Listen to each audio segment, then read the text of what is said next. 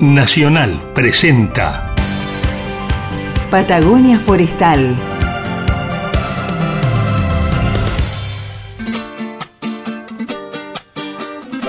Patagonia Forestal, un espacio de encuentro y diálogo para compartir saberes y miradas. Se suma un nuevo sonido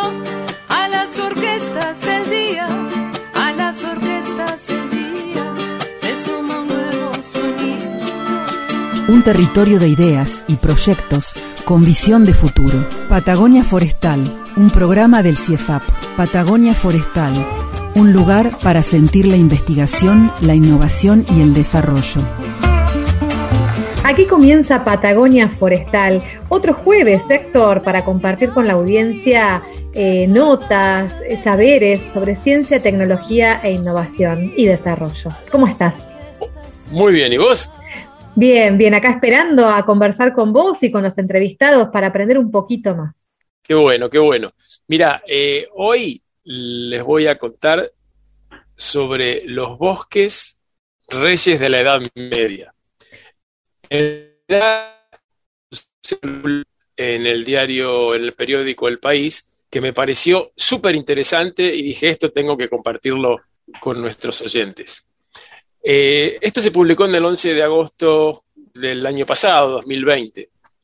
Pero antes de contarles de la nota, quería decirles que me enoja mucho que no se mencione de qué país es este periódico en Internet.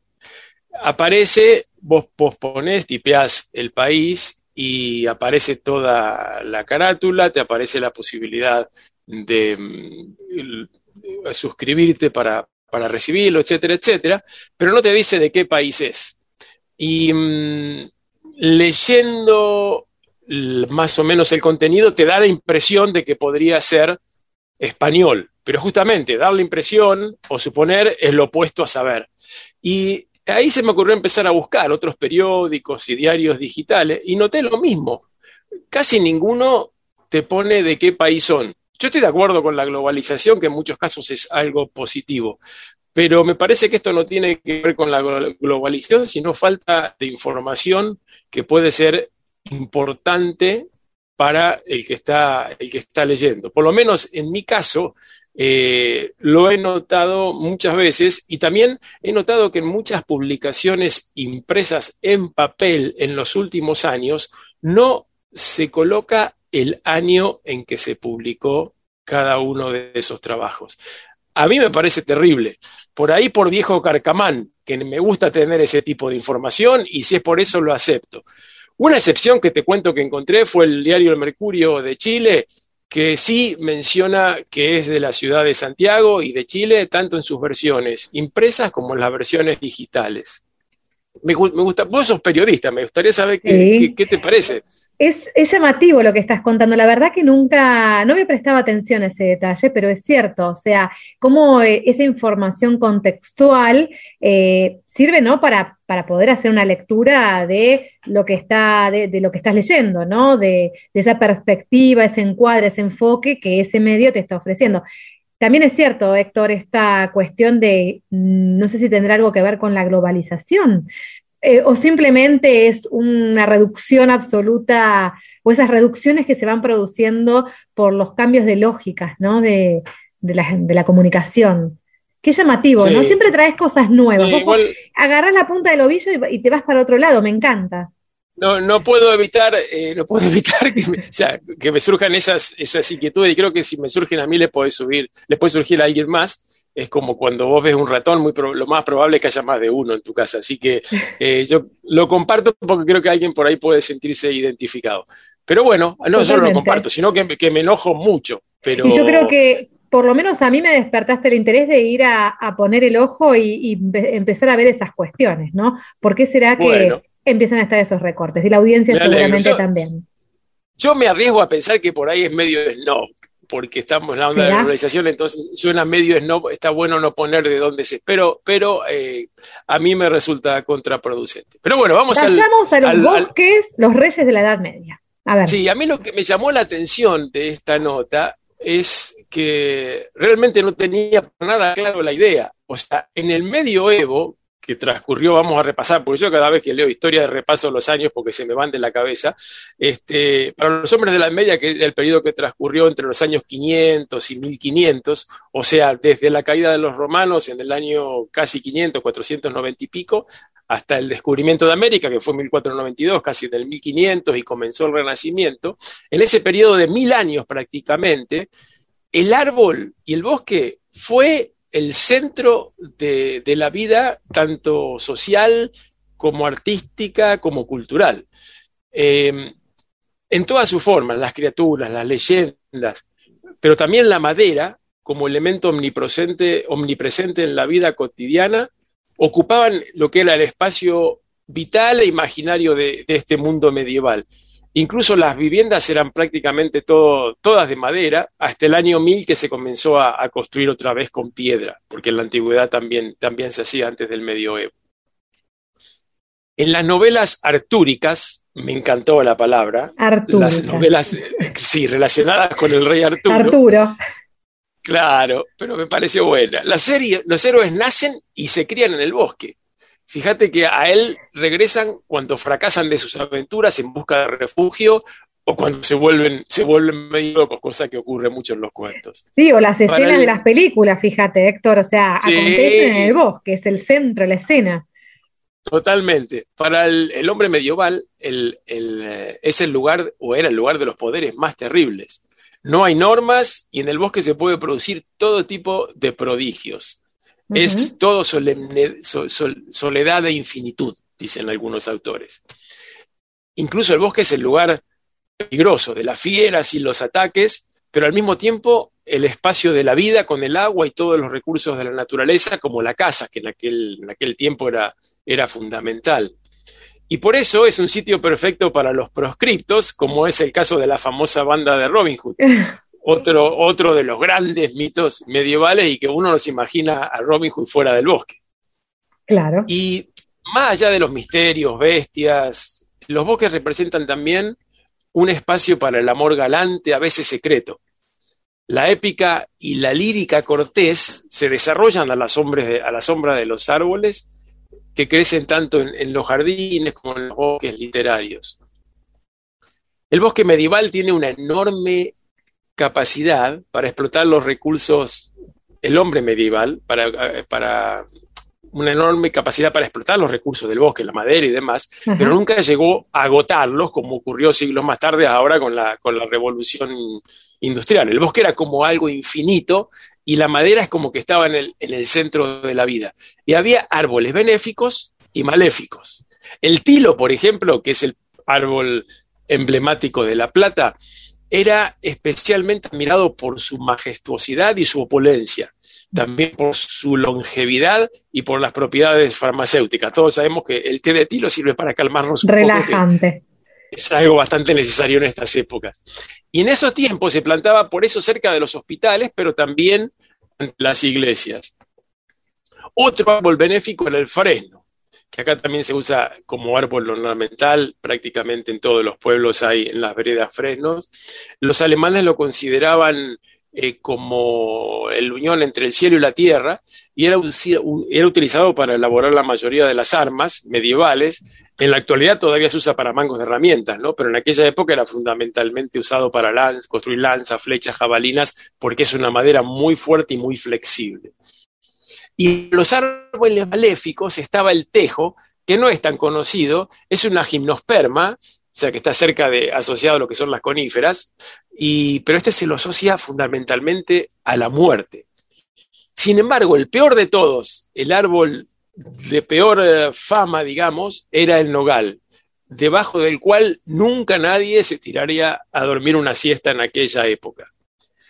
La cuestión es que en el medioevo el mundo funcionaba alrededor del bosque y sus árboles. ¿En qué ha quedado ese bosque? ¿no? vos decías recién, la relación ha cambiado un poco, ¿no? Estos bosques seguirán con esa mística. Yo creo que un poco la deben seguir conservando, ¿no? Sí, esperemos que sí. El tema es que puedan seguir existiendo, porque en la actualidad, claro, en la actualidad, en el medioevo no había problema con los bosques porque había muchísimo menos población, muchísima menos demanda de sus recursos y al mismo tiempo menos capacidad de aprovecharlos. En nuestra época, con la tremenda demanda que, hay, que tenemos por la, la sobrepoblación, que supera la cantidad de recursos que produce el planeta en su demanda y la tecnología que nos permite cortar un, bosque de muchísimas hectáreas en pocos días, estamos en problema. Es una decisión que tenemos que tomar, porque si no hacemos las cosas a conciencia, podemos quedarnos tranquilamente sin nada de bosque. ¿Dónde quedarán esos romances entonces si no conservamos esos bosques? Esos besos ocultos en el bosque. Bueno, ¿qué tal Ah, ¿te gustó entonces? esa parte? Esa parte sí, me llevaste totalmente a la, novela, a la novela de la época de Arturo.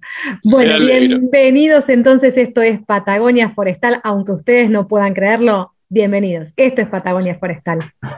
Quédense con nosotros.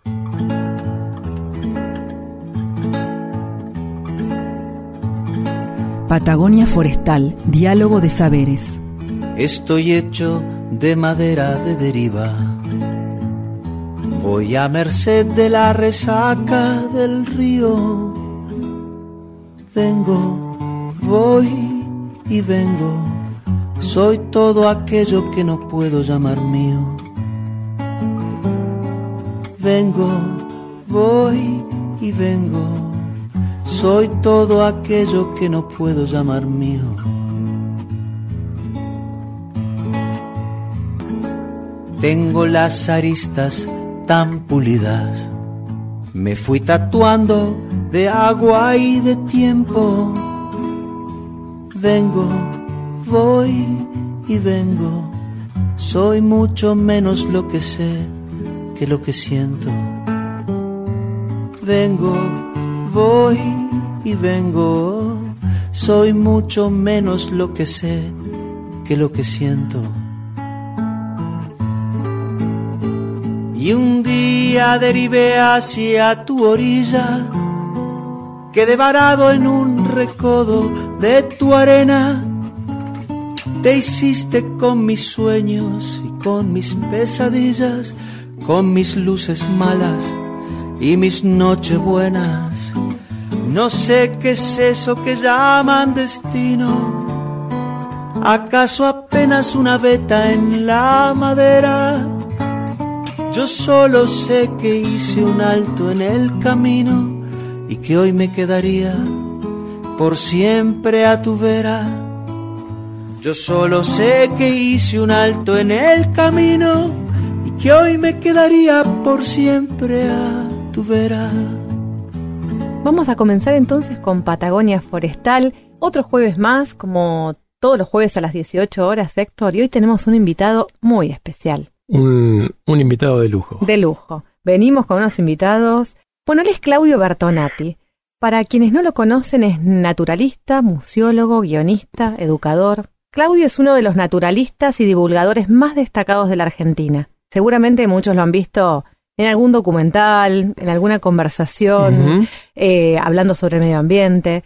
Además, bueno, de colaborar en diversos proyectos de conservación, se dedica a dar a conocer el patrimonio natural y cultural a través de artículos, libros, centros de visitantes y, bueno, numerosos cursos dentro del país y fuera del país. Él fue director de la Fundación Vida Silvestre de Argentina y dirigió la Reserva Ecológica Costanera Sur de la Ciudad Autónoma de Buenos Aires. La Rex. Exacto. Bueno, eh, ¿qué más hablar de Claudio? Él seguramente nos va a comentar un poco de su trayectoria, pero bueno, sobre todo es un amante, un apasionado por, por divulgar, por difundir y bueno, por tratar de dialogar y encontrar alternativas, ¿no? Para que este, este mundo sea un poco mejor en adelante. Sí, es, es, tal cual. Incluso mm, te agrego una sola cosita breve y es cuando tuve la oportunidad de hacer un, un posgrado forestal en Estados Unidos y tuve que obligar, obligadamente hacer un curso de política forestal. Yo dije, uy, ¿qué me importa a mí la política forestal de Estados Unidos para Argentina y demás?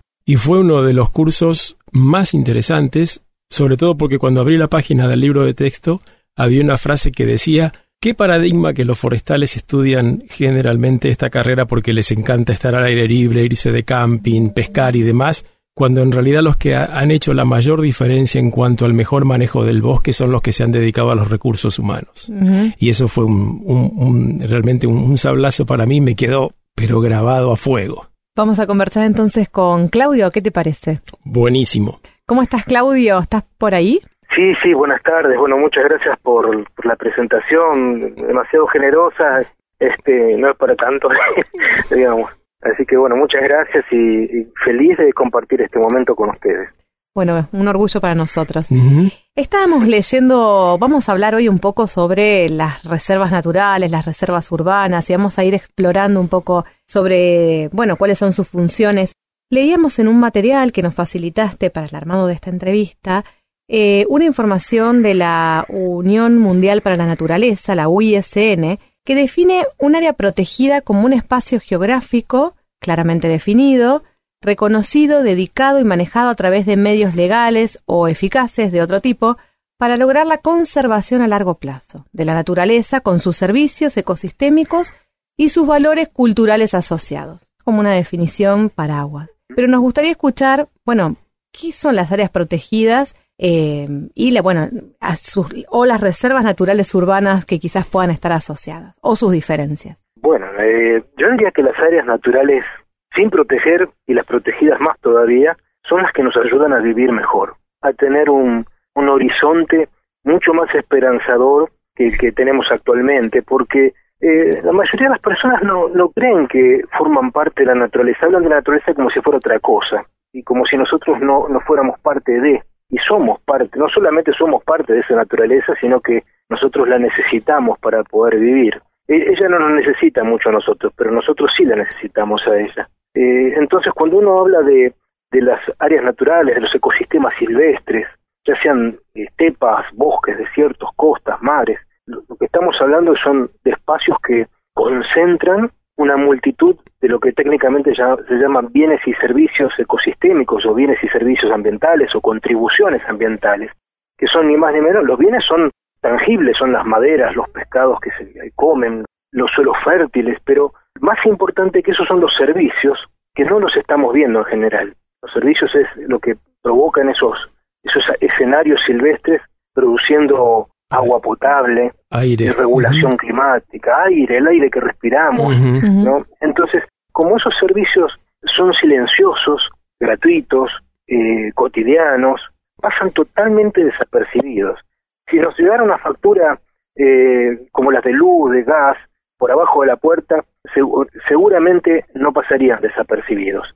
Pero eh, hay estimaciones económicas de, de lo que implican esos servicios. O sea, se ha, se ha hecho una valoración de esos servicios desde el punto de vista económico para el continente, por ejemplo, en América, y equivale al PBI de todo el continente. O sea, más de 24 mil millones de dólares por año. Cuando uno mira un bosque, un- una estepa, un, un desierto, una selva, un arbustal o un pastizal, no está viendo áreas improductivas como muchas veces se cree. Estamos viendo áreas productivas que producen todo esto que estamos mencionando ahora lo hace gratuitamente y en silencio. Como decía Tahualpa Yupanqui, solo la tierra da siempre y en silencio. Es una, una gran, una de las grandes lecciones para, para que nos da día a día ese mundo natural. Entonces, cuando uno protege eh, parches de esos espacios, lo que está haciendo es eh, eh, contratar un seguro de vida para que podamos vivir mejor, porque sobre todo la- en, en las áreas urbanas, donde cada vez queda menos naturaleza. Entonces, hoy en día crear un parque nacional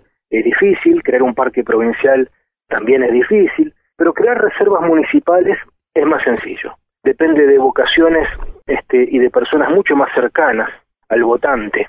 Entonces, eh, pienso que los procesos son más sencillos.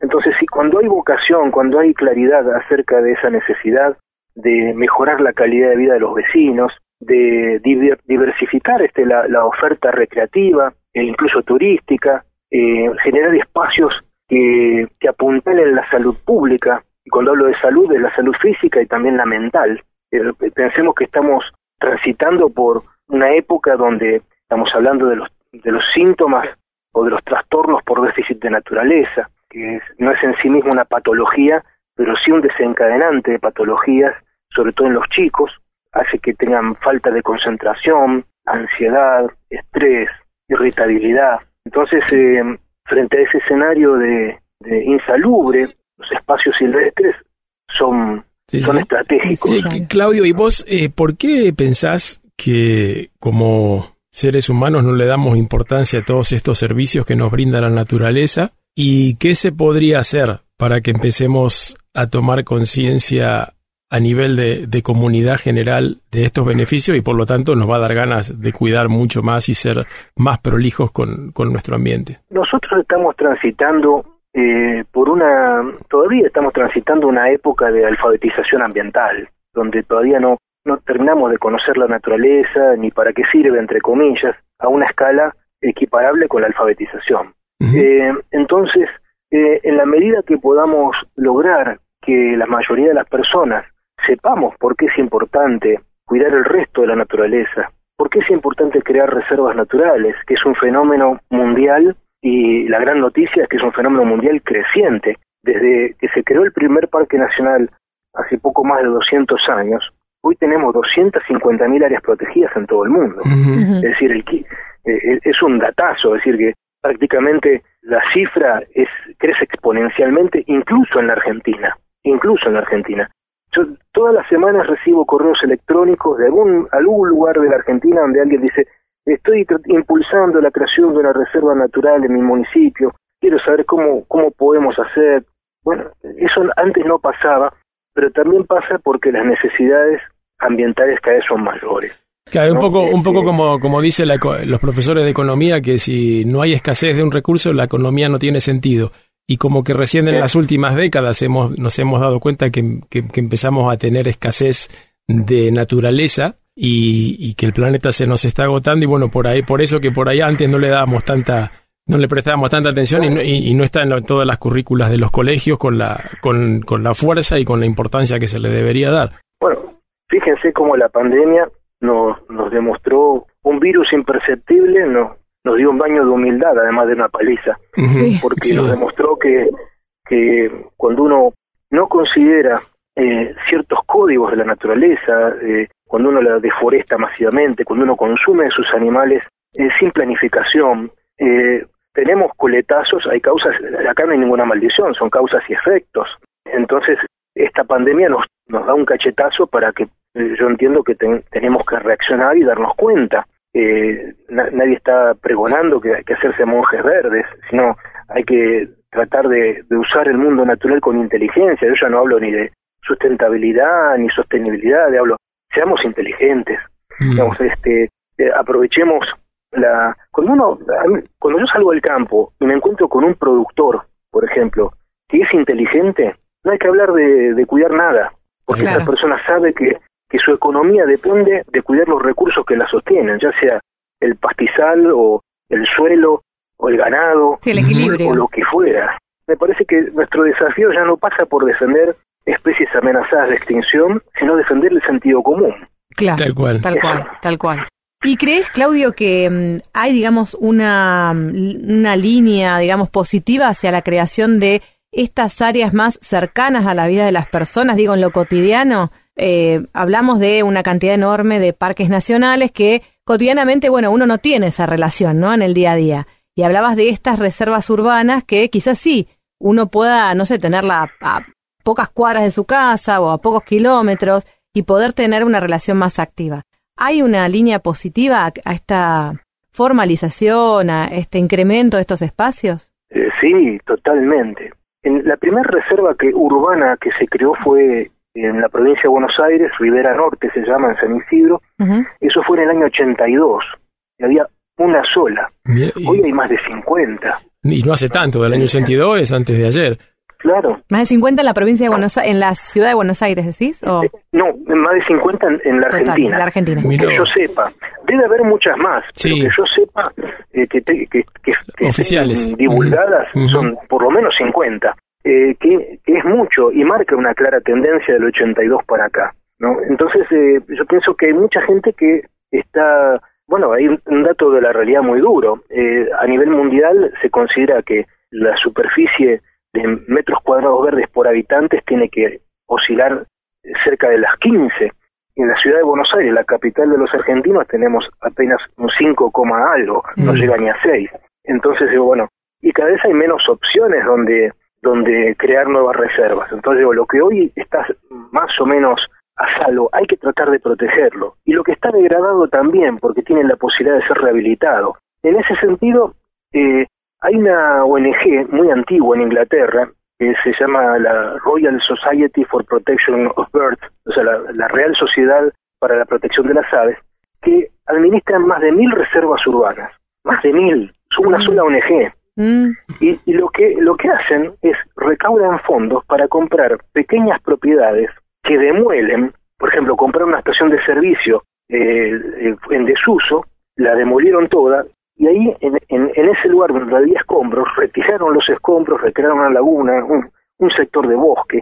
Entonces, bueno, hay países que están haciendo esas apuestas que son de enorme costo. Nosotros tenemos la oportunidad todavía de proteger pequeños parches que han quedado en la periferia de nuestras ciudades con visión de futuro. Y no es para salvar especies amenazadas, no, yo estoy diciendo, estamos tratando de salvarnos a nosotros, porque esos lugares nos permiten justamente alfabetizar eh, desde el punto de vista ambiental y, y que los chicos balanceen un poco entre lo virtual o lo tecnológico con lo real y lo natural.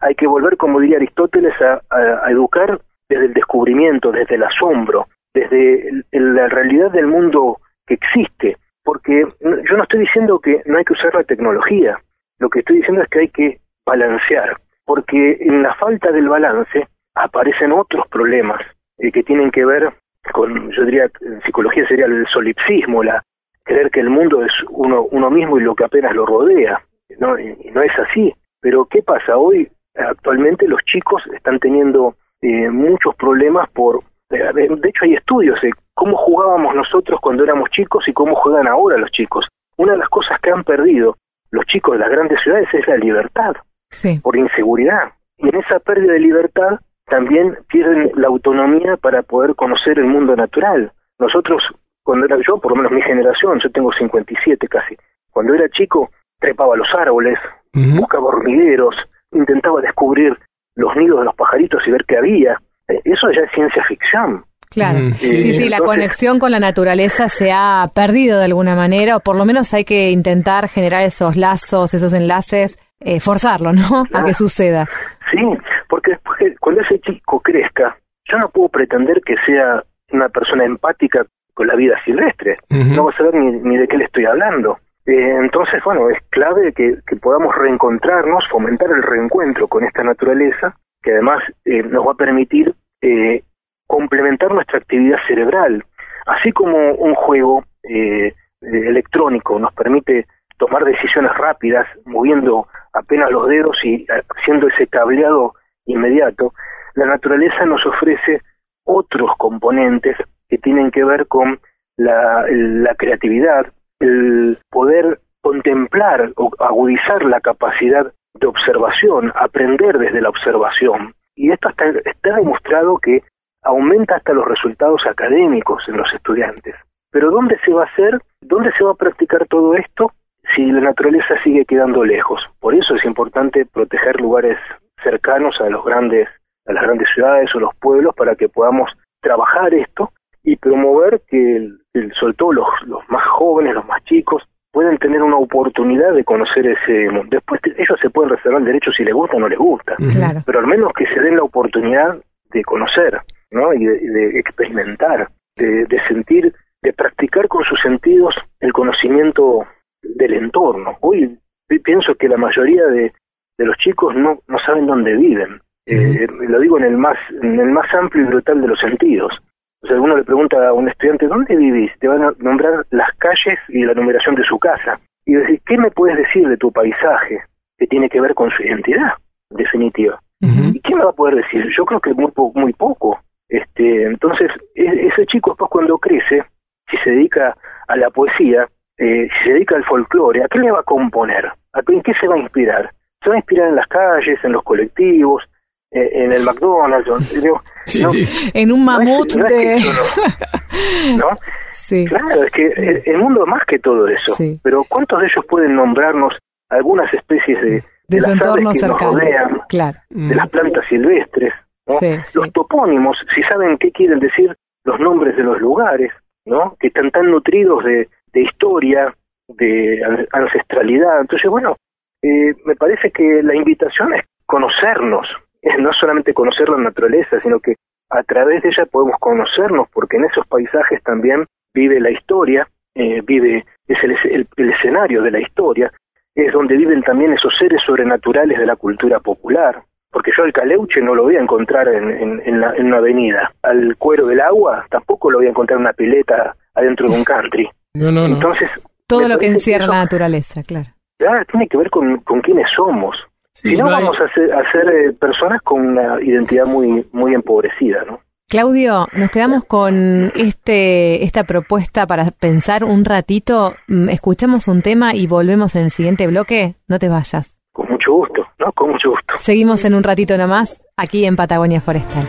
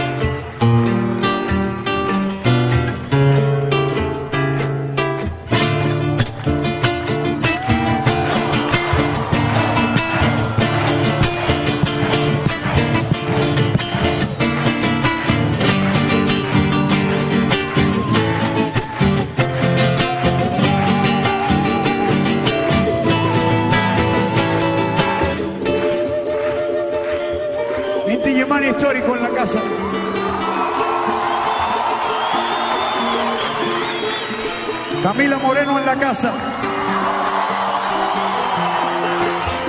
tema se llama Latinoamérica.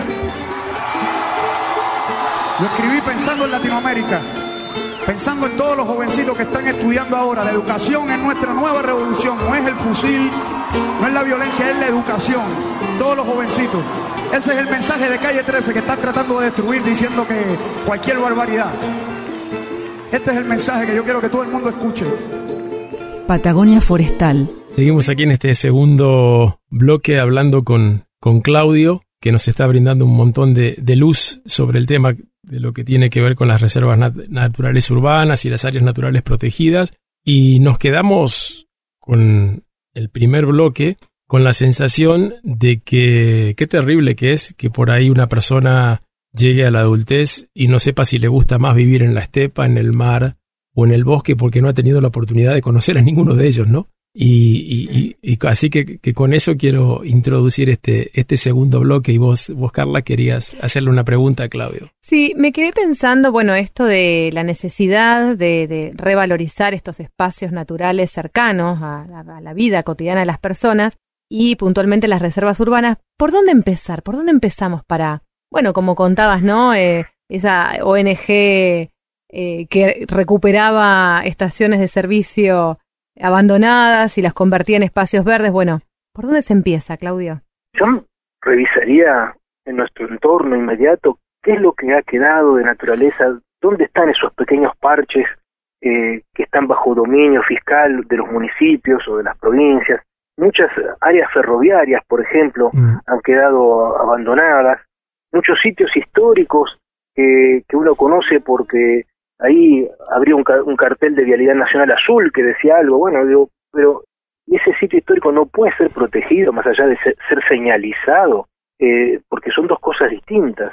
Entonces, pienso que cuando uno revisa eh, esos entornos, sobre todo se encuentra con áreas que podríamos tildar de marginales, eh, porque son anegadizas, porque no se pudieron ahí, no se pudo construir, entonces se han salvado de alguna manera de, las producciones tradicionales o de la urbanización, este, se salvado de los rellenos sanitarios o de los basurales. Digo, bueno, esos lugares, sobre todo si tienen algún componente acuático, algún bañado, un- alguna laguna, alguna zona inundable, son oportunidades. Son oportunidades para, eh, miren, yo digo, si, si la Reserva Costanera Sur existe sobre lo que fueron los escombros de las demoliciones de las casas de Buenos Aires para hacer las autopistas, que se arrojaron al río de la Plata con el delirante anhelo de hacer una, una ciudad ministerial, ¿no? Mm. Y como esas cosas de la Argentina, quedó todo abandonado, pero no, no pasaron ni, no pasaron ni décadas, quedó todo abandonado y en pocos años la naturaleza fue colonizando eso.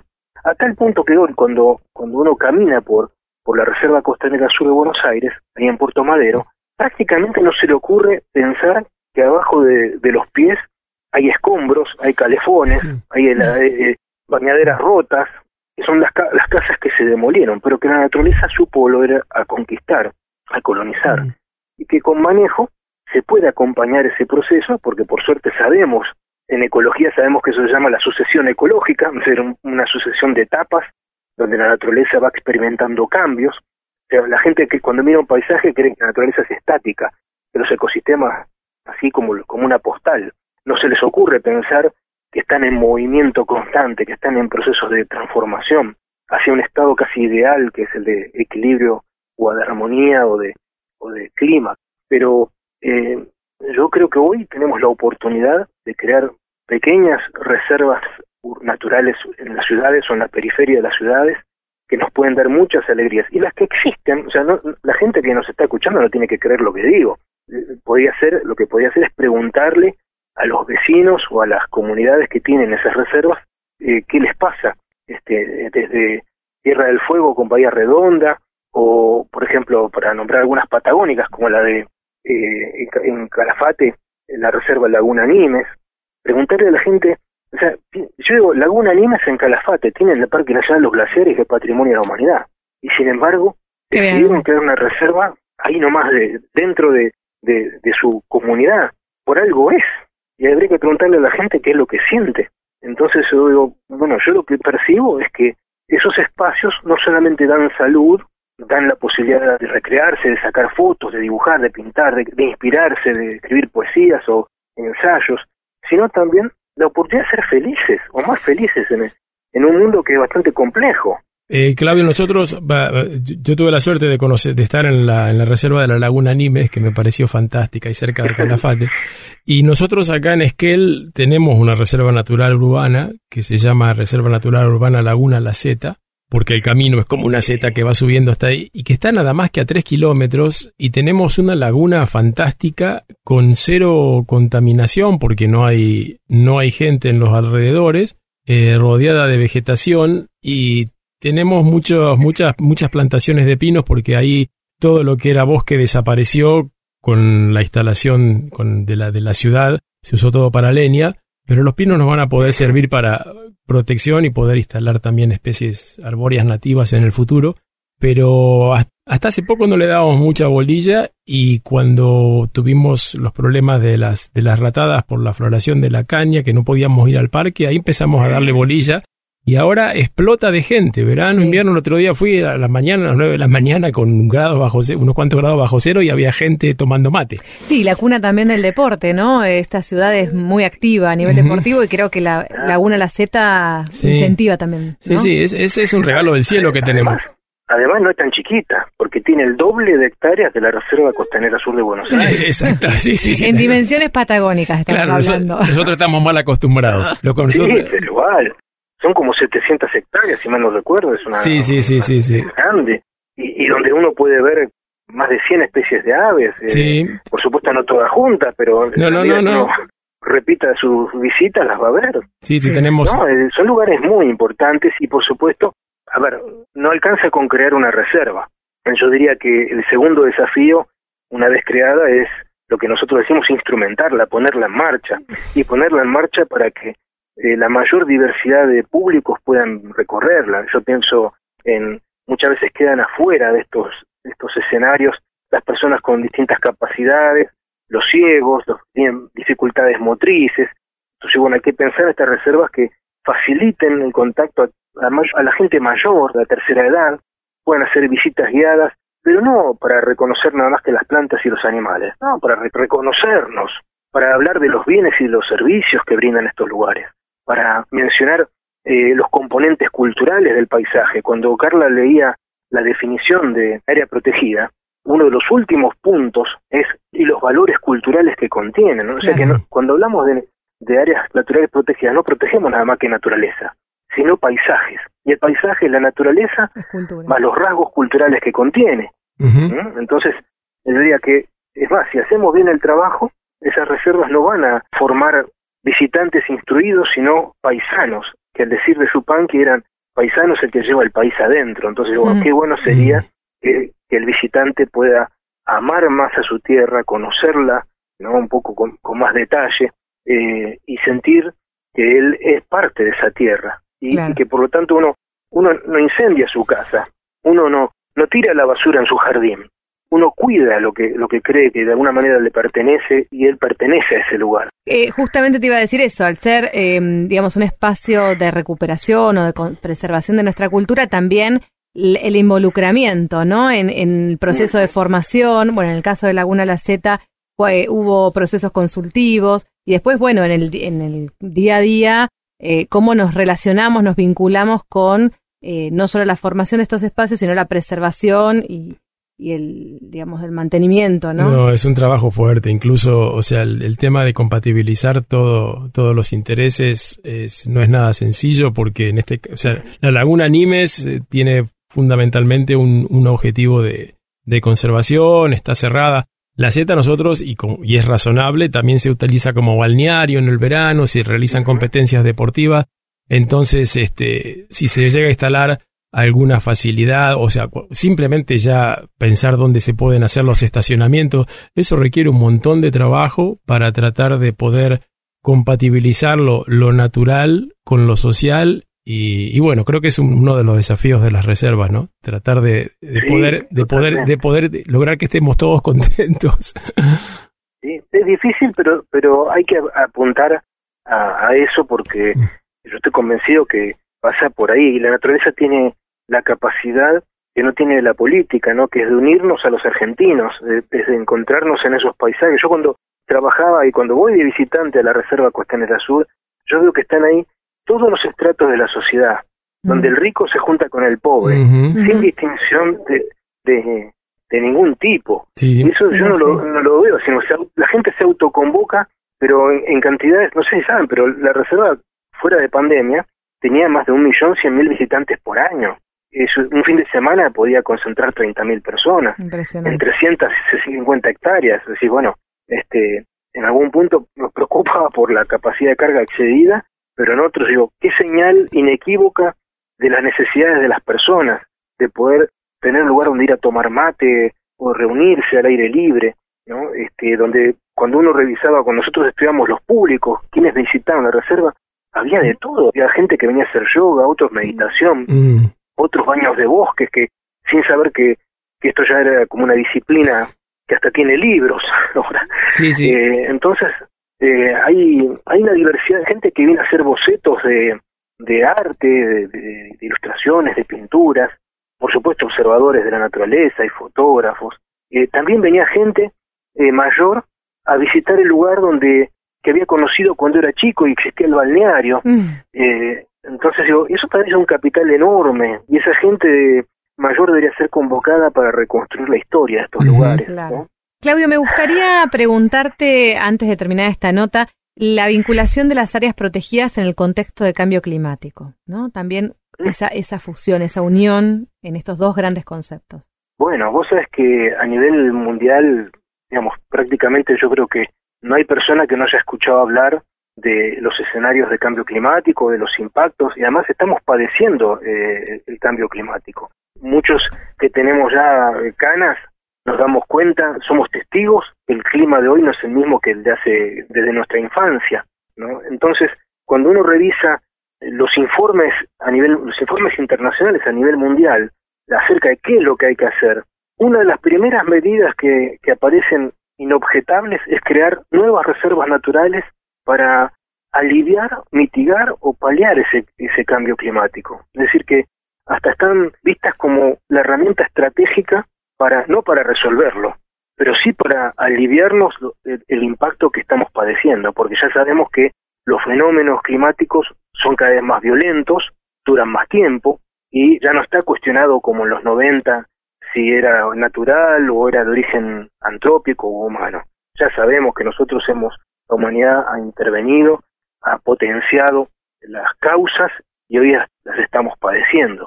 La creación de nuevas reservas marinas, costeras, terrestres, son vitales para que nos vaya mejor. Es ese seguro de vida que yo decía que estamos Sí. necesitando y ya defendemos la naturaleza en defensa propia, diría, ¿no? Con todo lo que nos, has dicho, Claudio, no, no nos queda ninguna duda de que vale la pena seguir poniendo o haciendo un esfuerzo muy grande para mantener y aumentar las reservas naturales urbanas, áreas naturales protegidas que tenemos, más aún considerando que entre la mitad y tres cuartos de la población del mundo vive en ciudades de más de 20.000 habitantes y que la tendencia es a que cada vez seamos más, estemos más concentrados. Así que esto le, le agrega un, condimento más a la importancia de trabajar sobre estas áreas. Totalmente de acuerdo, sí, sí, no, no, cabe duda, me parece, ¿no? Y además, eh, yo pienso que es, qué objetivo lindo es, ¿no? Yo digo, porque uno puede pasar por la vida de manera desapercibida e improductiva, pero si uno forma parte de, del desafío de, de regalarle a su ciudad, a su pueblo, una nueva reserva natural y cultural, diría yo, ¿no? Para proteger esos valores, nuestro paso por la vida será memorable. Gran legado. Sí, tal cual, creo que tal es, cual. es una excelente frase para, para, para cerrar todo lo Sí. que hemos estado hablando. Claudio, muchísimas gracias, sin duda, un educador, un No, por favor. realmente un placer. contrario. Gracias por compartir No, con nosotros esta tarde. No, muchas gracias a ustedes por darnos esta oportunidad de, de, de- de conversar sobre estos temas como entre amigos eh, y, y amigos que son escuchados por otros. Así que yo feliz y les mando un abrazo muy grande con la convicción que nos va a ir mejor. Por supuesto. Hasta la próxima, Claudio. Muchas gracias. Quedamos en contacto. Seguimos entonces con Patagonia Forestal. Quédense un ratito más porque vamos a hablar de Laguna La Zeta, ese espacio que nos convoca a todos cada fin de semana. Ya volvemos. Todos los jueves, de 18 a 19, con la conducción de Carla y Héctor, Patagonia Forestal, Patagonia Forestal edición 2021. Y en este segundo bloque tenemos el privilegio de contar con la voz del ingeniero agrónomo Teddy Lloyd, que no creo que haya gente en Esquel que no sepa de quién se trata. Es un histórico del INTA, creador de la estación experimental, y además una persona muy comprometida e involucrada con la sociedad y ha participado en muchas actividades que están eh, asociadas al medio ambiente y demás. Y una de ellas es eh, la Reserva Natural Urbana de la Laguna Zeta, donde durante muchos años este, formó parte de la comisión asesora y que además conoce la historia de la reserva como tal y vio los arbolitos desde, desde chiquitos. Más, fue uno de los que plantó los, los árboles, los pinos alrededor de la laguna. Vamos a hablar con Teddy entonces, ¿te parece? Sí, sí, sí. Bienvenido, Teli, al programa. Gracias, muchas gracias por la presentación, muy amables. Este, eh, sí, un gusto hablar con ustedes, realmente, y aparte un tema, un tema que me interesa muchísimo, que me sigue interesando. Eh, la, la Laguna Z que se transformó al final en una reserva natural urbana, este, con una historia muy rica, Sí, con una, con una rara sincronicidad, digamos, y, y, y coordinación de los sucesivos gobiernos comunales de todo tipo y signo, desde los años, no sé, 70 para acá, este, que fueron haciendo lo mismo, ¿no? Este, como si los hubieran, hubiéramos tenido un plan maestro que no lo teníamos. Este, sin embargo, este, todos los municipios, eh, como yo digo, de todo signo, este, vieron ahí una algo y le pusieron fichas y trabajo y terminó terminó siendo lo que soy, ¿no? Yo soy nacido acá en Esquel, ustedes saben. Ha sido un, este, un- un exitoso proyecto tácito. Sí, pues yo, yo, yo soy nacido acá en Esquel y yo, bueno, todos, todos los esquelenses nos acordamos de que todo esto era un peladero, la- las lomas eran repeladas. Cuando, cuando Esquel se pobló, era, esto era una especie, de- al principio una especie de paradero de carros y todas las, eh, los faldeos estaban, se utilizaban para, largaban las caballadas y los- la hacienda andaba todo por acá, todo eso terminó, y aparte, además de la estación de leña, terminó degradando bastante el, el paisaje. Sí, no, en todas las ciudades, donde- Y- en todo lugar donde se funda una ciudad, la leña es lo primero que desaparece. O sea, Claro. Sí, Los árboles, claro, y, digamos. que- y bueno, y yo todo, creo que todos nos acordamos, los, los más viejos, este, todas estas lomas eran peladas. ¿Y las primeras Y- forestaciones cómo fue? Fue intendente, intendente con esa, si mal no recuerdo, en base a una idea de don René Ekman, un inmigrante suizo, muy querido, Sí, muy acá, Otra persona muy, muy conocida por todos. y muy este muy vinculado a la actividad de montaña, un gran escalador, esquiador fue mi primer profesor de esquí cuando yo era chico. Ah, mira. Este, y bueno, y un alma mater recondino, bueno, también un, un- un hombre muy reconocido. Y este y él fue el que tuvo la idea de plantar pinos y, y yo la, y la verdad que en un lugar que parecía que no había manera de que, siguiera nada, ¿no? Y sin embargo, bueno, esos primeros pinos que se ven los más altos, a la, a la izquierda de la subida de la Z, fueron plantados por él y, este, para sorpresa de todos, este, empezaron a salir y de ahí salió la idea, ¿no? Desde esa primera plantación. Y después todas las demás, este, las demás plantaciones que se fueron haciendo, siempre fueron in- iniciativa de la, del municipio Sí, o del, lo que se llamaba en aquel tiempo, Dirección de Bosques, y también como una oportunidad para generar demanda de mano de obra en, en época invernal, que siempre la gente de- que, que trabajaba, que trabaja en el campo, se quedaba sin trabajo, bueno, no había esquila, ustedes saben, la temporada invernal es una temporada en que poca, poca trabaja en el campo, bueno, Claro. toda esa gente terminaba siendo empleada en estos planes de forestación. Este, los pinos se compraban, salían de la gestación experimental que había del INTA, que en aquel tiempo era de Bifona, fuera, era un, un vivero grande, y de ahí, este, con la, digamos, la conjunción entre el gobierno nacional, el gobierno comunal y el auxilio de, de la provincia, todos los años se plantaron. Yo me estuve plantando pinos, ahí les contaba fuera de micrófono antes que el año 76 y 77, en los dos, esos dos inviernos, este, me tocó plantar pinos ahí y los faldeos que están en el, en el cañón de Borges, justamente, y los faldeos que están arriba de la, del cañón de Borges, que no había nada.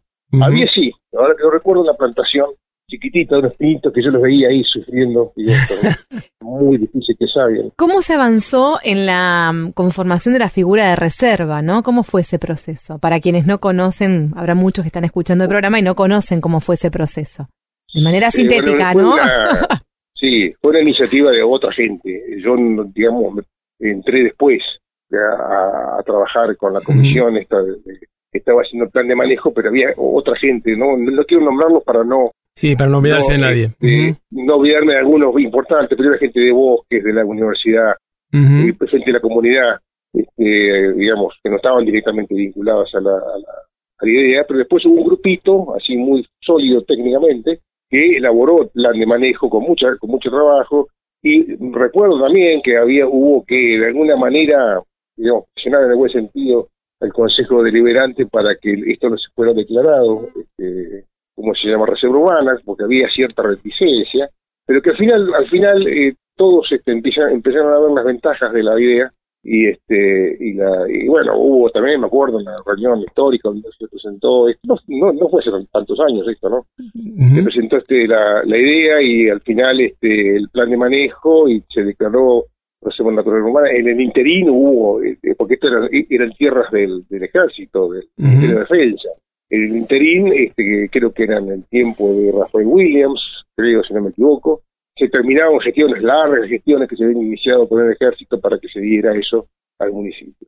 Este, se fueron dando todas las, las secuencias este, y una participación muy fuerte de la, de la comunidad que al final terminó de- declarándola este, como reserva urbana. Y uno va ahora, yo la verdad que estuve hace pocos días ahí, la verdad que es un gusto ir, este, está bien cuidada, falta todavía un montón de cosas, por supuesto, manejar el bosque es complicado, meterle fondos y trabajo. Sí, nosotros Este, estuvimos, ¿no? el sí, estuvimos el viernes pasado con la comisión ahí viendo dónde poner los cartelitos para hacer una, una, una especie de botánico de arboretum.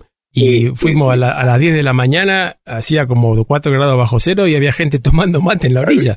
Había gente tomando increíble, yo, yo, soy- yo soy uno de esos, ¿eh? Sí, este, le pone cara, cara al frío y te vas ahí, la verdad que es un placer disfrutarlo y, y, y es un placer ver la gente que va y que lo que lo respeta, que este, que, que, lo aprovecha, ¿no? Es un bien común que este, que está siendo digamos usado por todos, es, es un placer. Sí, Y realmente este, Mm, Yo por lo que recuerdo no le dábamos en realidad mucha bolilla a la, a la zona hasta que tuvimos la primer ratada, la primera sí, floración sí, de la caña y no podíamos ir al parque y ahí algunos Sí. medio timidones eh, eh, se se empeza- empezamos a ir, ¿viste? y después empezó a, a pensar en, en eh, ¿cómo se llama? Arreglar un poco, poner guardavidas, prolijar la playa. Sí, Y, y ahora, digamos, está yendo, como decíamos recién, muchísima gente durante todo el año, pero no hace tanto que empezamos a darnos cuenta de, de lo lindo que, No, no. que es la Z. Es muy, muy reciente. Si a mí me, si me- si me apuraste, diría que no más de, no sé, siete años, una cosa así. Hasta hace siete años no iba nadie, nada más los que se preparaban para el Tetra. Dos de pandemia incluidos. Exactamente. Sí, sí, sí. Y, Exactamente, y, y, y, to- y todavía, bueno, el bosque ha crecido estos años, este, estos últimos años, de una manera aceleradísima. Este, uno ve cambiar el paisaje año a año, ¿no? sí, y- Este, lugares que uno antes veía ahora no se ven más porque están cubiertos por, por los árboles. Eh, evidentemente hay que hacer un esfuerzo más grande para poder este, manejarlo mejor. Sí, ese es uno de los este, desafíos más importantes que tenemos sí. de, de rayar y podar el bosque para no perderlo. Claro, Justamente claro, le- porque puede, te iba a preguntar cuáles son los desafíos que visualizás en este espacio natural. Bueno, bueno, el primero y principal es este, la verdad que lo- lo- los recursos, el recurso que representamos desde todo punto de vista, tanto desde el punto de vista como de, protección del, del paisaje hasta la, hasta digamos la fuente de oxígeno, la, la- la protección del suelo. Este, yo me acuerdo que la primera vez que eh, que estos años 77, 77, el años anteriores había habido unos aluviones por la avenida la avenida Holtich que baja de la escuela 24 eh, producto de la erosión de esos faldeos que una de las razones por las que se, se este, por esta, esa, esa zona fue por la por la por, por estos aviones Ujú. y además se hizo arriba se hizo arriba que todavía está una una toda una obra de, de protección muy grande de canalización de la- del agua que desciende de ahí. Este y a partir de eso no hubo más eh, más eh, de estos aluviones eh, la protección, es decir, tiene una, para nosotros, más allá de lo mm, recreativo, un valor ambiental este, superlativo, ¿no? Este, todavía yo creo que nos falta, em, digamos, gestionarlo mejor, de alguna manera ponerle un poco más de pilas a la, a la- al, al manejo. Yo el otro día me sorprendió este, la baj- el bajo nivel de la laguna, casi un metro y pico de lo que es habitual en esta época. Yo tengo más o menos la medida porque el agua llega en esta época en invierno al primer escalón del miradorcito ese que está en la en la, en, la, en la- en la laguna tan lindo Sí, que sí, sí, puede- sí, sí. ¿no? o está casi seco hoy este yo y el, y el otro día este sábado el domingo pasado pude dar la vuelta a la laguna por, por al lado de la laguna que antes del lado del mallín del ejército entraba un arroyito un menuco que era impasable en esta época porque Mm. uno, uno se embarraba no había manera de pasar Sí, sí. esta vez pasé y ni hay ni rastro del Un invierno muy particular este. Mm, sí. un invierno muy particular, pero este esta bajante de la laguna es un tema que este re- digamos refleja obviamente el cambio climático, ¿no?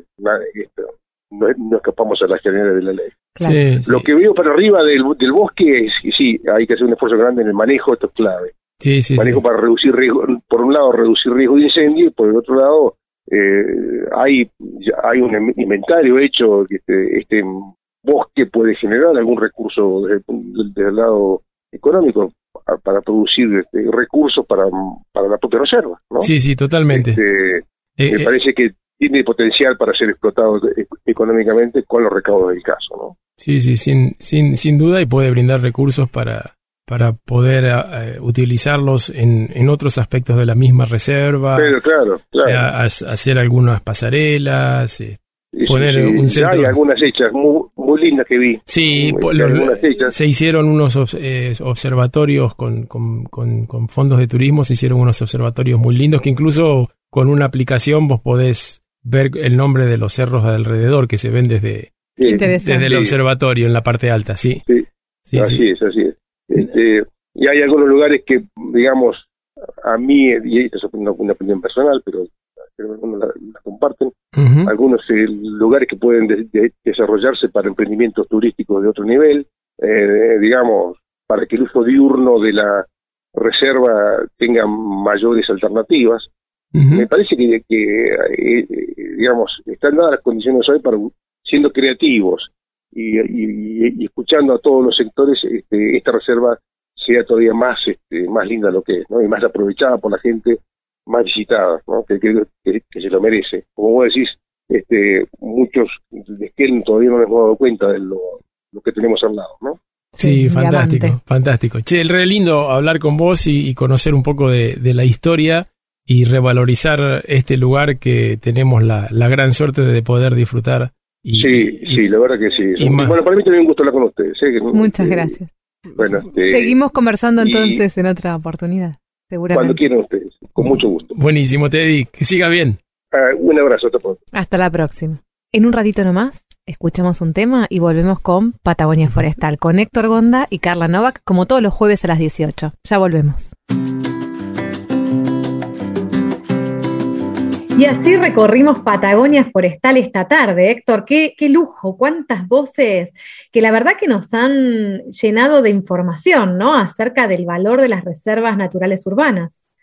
Sí, los invitados de lujo. Este, Bertonati realmente es una persona con muchísima experiencia en el tema y además una alta capacidad didáctica y de comunicación. Para enamorarse realmente de la naturaleza. Eh, quienes no han visto Bertonati seguramente podrán buscar ahí en internet, tienen miles de historias, de libros, apasionado total, como lo escucharon esta tarde aquí en Patagonia Forestal. Y la voz de Teddy Lloyd, un, local que justamente le ha puesto el cuerpo, ¿no? Ahí a la reserva, nuestra reserva natural urbana, Laguna La Zeta. Sin duda, él ha dedicado muchísimas horas de su tiempo sin ningún tipo de interés, con, la intención de que, bueno, de que nuestros hijos puedan disfrutar de, ese maravilloso lugar tan cercano a la ciudad y, y se mantenga en las mejores condiciones posibles. Agradecemos entonces a todos los que hacen posible este programa, a Gustavo González París, eh, a Gabriela González, que están en la producción, y los invitamos a seguir escuchándonos, como todos los jueves a las 18 horas, aquí por Radio Nacional Esquel. Hasta la semana que viene.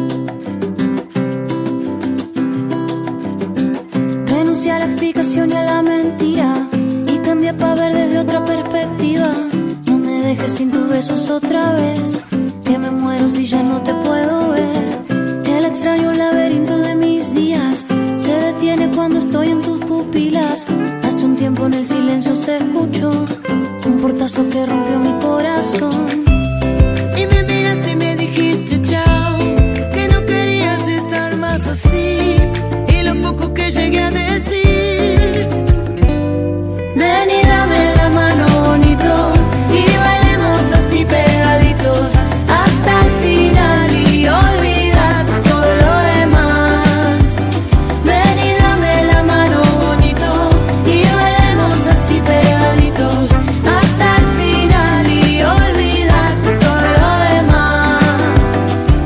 En nuestras redes sociales y escucha los podcasts de los programas.